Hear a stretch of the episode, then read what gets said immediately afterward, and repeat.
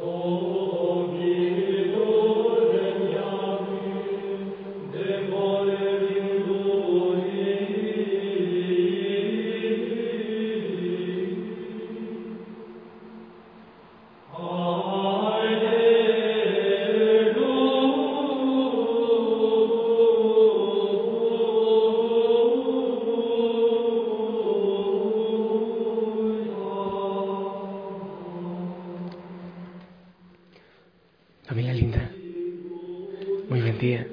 Señor te bendiga. Espero que estés muy, muy bien, con gozo, con paz. Y, también le pido al Señor que, que ponga una semilla especial en tu corazón para empezar esta Semana Santa. No sé, con, con, con una necesidad, con una sed, con un hambre especial Bueno, eh, desde ahora ya siento algo que, me ocurre a mí en, este tiempo, en estos tiempos, en Navidad, en Semana Santa, y es, se me cierran los labios, y parece que la mente, y, me convierto muy, muy, no sé, lo siento, siento muchas cosas, pero no sé decirlas. Como que el corazón me cierra la mente. Bueno, ahí les me tocará a ustedes aguantarme si es que lo desean. ¿eh? Pero eso es lo que pido, que el Señor les dé como un hambre, como un vacío, una sed, algo especial, para buscarlo desesperadamente en esta Semana Santa, para entrar en el misterio, para acompañarle en cada paso, en cada realidad que se viva en esta semana. Eh, bueno, hoy, el Domingo de Ramos, celebramos la entrada triunfal del Señor en Jerusalén, pero no, no sé, yo sé que Él resucitó y demás, pero no sé por qué hay ese sentimiento en mi corazón, aunque yo vivo con tanto gozo, sí, pero hay un sentimiento de, de deseo de gritarle a todo el mundo, pero, pero volteen la mirada, volteen el corazón, porque le está esperando, porque le está buscando. Quisiera gritarlo por todo lado, a los cuatro vientos. Él está esperando. Él sigue con los brazos abiertos. Bueno, que Él lo haga por mí. Porque la verdad que para mí es bien difícil. Es un sentimiento así mm, de, de anhelo. Más que de paz en estos momentos, es de mucho anhelo, de mucho deseo de que de que el amor sea amado. Familia, hoy, bueno, eh, en la iglesia se lee la pasión, la pasión del Señor, pero, pero yo no lo podré hacer ahora porque es, es muy largo, es demasiado largo. Pero quiero, quiero tomar la primera lectura. En la Eucaristía tú escucharás la pasión y vivirás la lectura de la pasión. La primera lectura es del libro de Isaías, capítulo 50, del 4 al 7. En aquel entonces dijo Isaías, el Señor me ha dado una lengua experta para que pueda confortar al abatido con palabras de aliento. Mañana tras mañana, el Señor despierta mi oído para que escuche yo como discípulo. El Señor Dios me ha hecho oír sus palabras y yo no he opuesto resistencia ni me he echado para atrás. Ofrecí la espalda a los que me golpeaban, la mejilla a los que me tiraban de la barba. No aparte mi rostro de los insultos y salivazos. Pero el Señor me ayuda, por eso no quedaré confundido. Por eso endureció mi rostro como roca y sé que no quedaré avergonzado. Palabra de Dios. Quiero compartirte esta, esta reflexión que, el, Señor, el Señor pone, que pone en mi corazón. Ni el poder de Roma, tampoco las autoridades del templo lograron soportar lo novedoso, la buena nueva que traía Jesús. no lo lograron. No tenían ni la mente ni el corazón preparadas para ello. La manera que Jesús tenía de entender, de vivir a Dios, según los parámetros de aquel tiempo y de ellos, era peligrosa. Jesús no vino a defender el imperio, no, a, Roma, no, no vino a defenderlo. El Señor llamaba a todos a buscar el reino de Dios y su justicia. Al Señor no le importó por hacer el bien por los más pobres, por los enfermos y necesitados, no le importó romper la ley del sábado ni las tradiciones religiosas. A él solo le preocupaba aliviar el dolor y el sufrimiento de tantas personas hambrientas que había en su tierra. Pero por amar tanto, no se lo perdonaron, no lograron perdonarlo. No lograron perdonar que él se identificaba demasiado con, con las víctimas inocentes del imperio que llevaba a tantos al hambre. No lograron perdonar que se identificaba con los olvidados por el templo que se ocupaban de otras cosas, de la norma, de la ley, y se despreocupaban de los que estaban hambrientos, porque no fue, no fue perdonado. Fue ejecutado sin piedad en una cruz. Y ahí se nos revela Dios. Un Dios identificado para siempre con los inocentes, con los que sufren, con las víctimas de esta historia.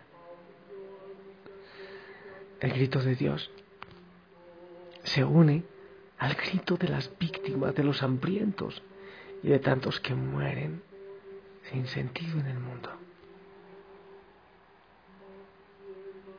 El rostro golpeado, desfigurado del crucificado, se nos revela un Dios asombroso, sorprendente, que rompe nuestras imágenes, las imágenes que tenemos de Dios, y que nos cuestiona toda práctica religiosa que pretenda darle un culto olvidando el hambre, el drama, la guerra del mundo, donde el Señor sigue estando crucificado. Cuando el mundo crucifica a los débiles, a los indefensos, y sigue estando el Señor crucificado. Si Dios ha muerto identificado con las víctimas, su crucifixión se convierte en un desafío que debe inquietar a todo el que quiera seguir al Señor. No podemos separar a Dios del sufrimiento del mundo. No podemos adorar al crucificado y vivir de espaldas al sufrimiento de tantos seres humanos destruidos por la guerra, por el hambre, por la muerte, por la muerte que viene de tantas maneras. Dios, Dios nos sigue cuestionando desde los crucificados de este día, empezando por los sin nacer hasta los ancianos y tantas realidades de injusticia que hay. Él nos sigue preguntando y nos sigue buscando. Como cristianos que nos llamamos, no nos está permitido seguir viviendo como espectadores o como dice el Papa Francisco, balconeando la vida decía alguna vez a los jóvenes. Sí, sencillamente mirando el sufrimiento de lejos, el sufrimiento inmenso. Y alimentando una ingenua ilusión de inocencia. Yo creo que es tiempo de que nos rebelemos ya contra la cultura del olvido que nos permite aislarnos de los crucificados, desplazando el sufrimiento injusto que hay en el mundo hacia una lejanía donde desaparece todo clamor, gemido y llanto. Muchas veces nos encerramos en nuestras propias barreras y fronteras, olvidándonos de la gran necesidad y no solo de pan que hay en el mundo, sino una necesidad de Dios. Muchas veces cerramos los ojos al vacío de Dios que hay aún en nuestro mismo hogar. Pretendemos que la vida siga y pase así nomás. No podemos encerrarnos en lo que ahora se llama sociedad del bienestar, ignorando a esa otra sociedad del malestar, de la muerte, del hambre en millones de seres humanos que nacen como para morir, que viven sin sentido y en el dolor. No es humano, tampoco es cristiano instalarnos en nuestras seguridades, olvidando a quienes solo conocen una vida insegura, amenazada, sin esperanza. Cuando los cristianos levantamos nuestros ojos hasta mirar el rostro del crucificado, contemplamos el amor inocente de Dios entregado hasta la muerte por nuestra salvación. Si lo miramos más de cerca y más detenidamente, pronto descubrimos en ese rostro el de tantos crucificados que, más lejos o más cerca de nosotros, están reclamando nuestro amor solidario y compasivo.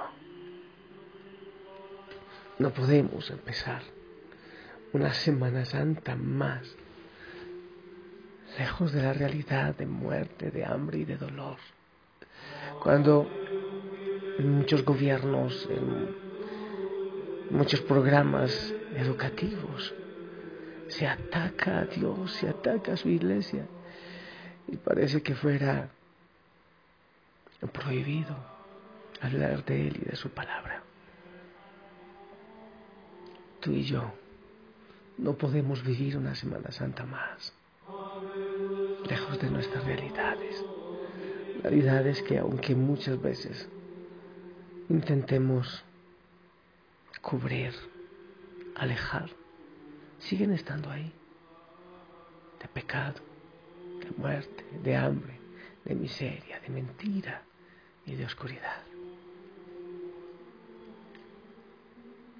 Yo creo que el Señor necesita cristianos dispuestos a morir por la vida, por la verdad, por la justicia, por el bien. Me encantaría que te comprometas a vivir una experiencia distinta, acompañar al Señor en esta Semana Santa, porque Él murió por ti, resucita por ti. Por amor a ti, porque tanto amó Dios al mundo, que entregó a su Hijo único, no para que el mundo se pierda, para que juzgue, sino para que el que crea en Él se salve y tenga vida eterna. Todo empezó en una cruz, donde un hombre sufrió y Dios se entregó. Silenciosa la muerte llegó extinguiendo la luz que en un grito se ahogó.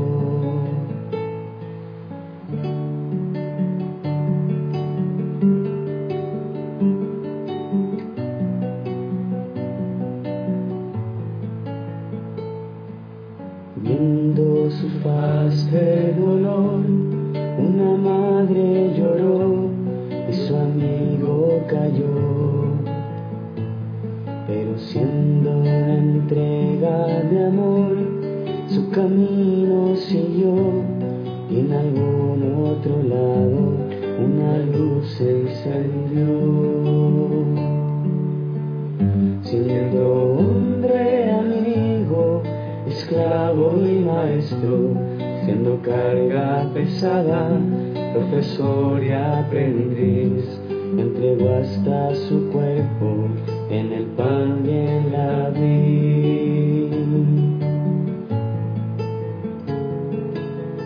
Desde entonces lo he visto caminar a mi lado, a ese Dios que se humilla y muere por la barca en mi playa, el ruido del silencio que se acerca a su hijo y me abraza feliz. Que se acerca a su hijo y me abraza feliz.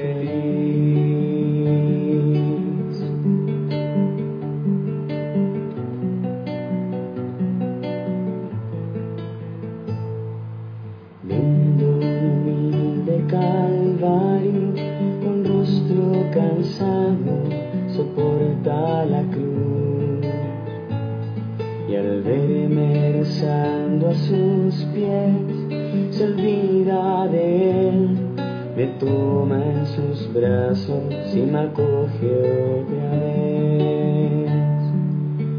Siendo fuego paloma el agua y el viento siendo niño inocente un padre y pastor hoy acepta mi ofrenda es mi vida Señor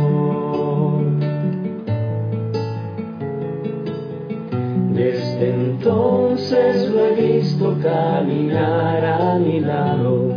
Hacia Dios que se humilla y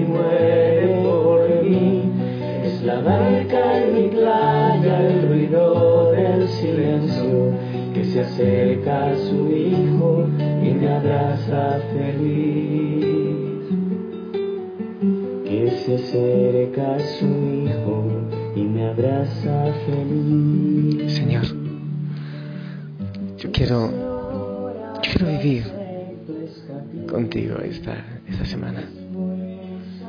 Ah, sí, sí, sí, yo sé que estás vivo y resucitado, pero, pero sé que todavía hay tanta muerte y tanta crucifixión en el mundo y yo quiero, Señor, decirte que cuentes conmigo. Ah, frágil, débil, pecador. Pero cuenta conmigo, Señor. Quiero prestarte mis ojos para llorar, mis labios para gritar, para predicar, mis pies para, para caminar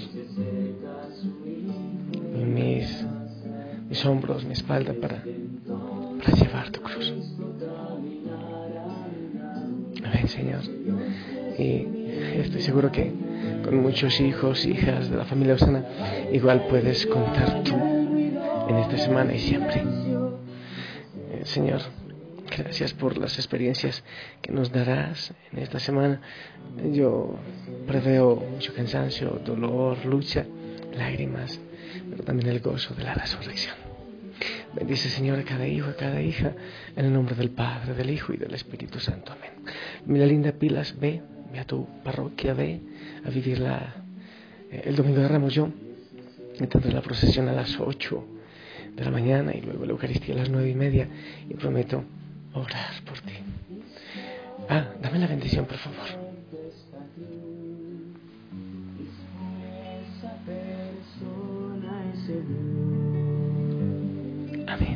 gracias.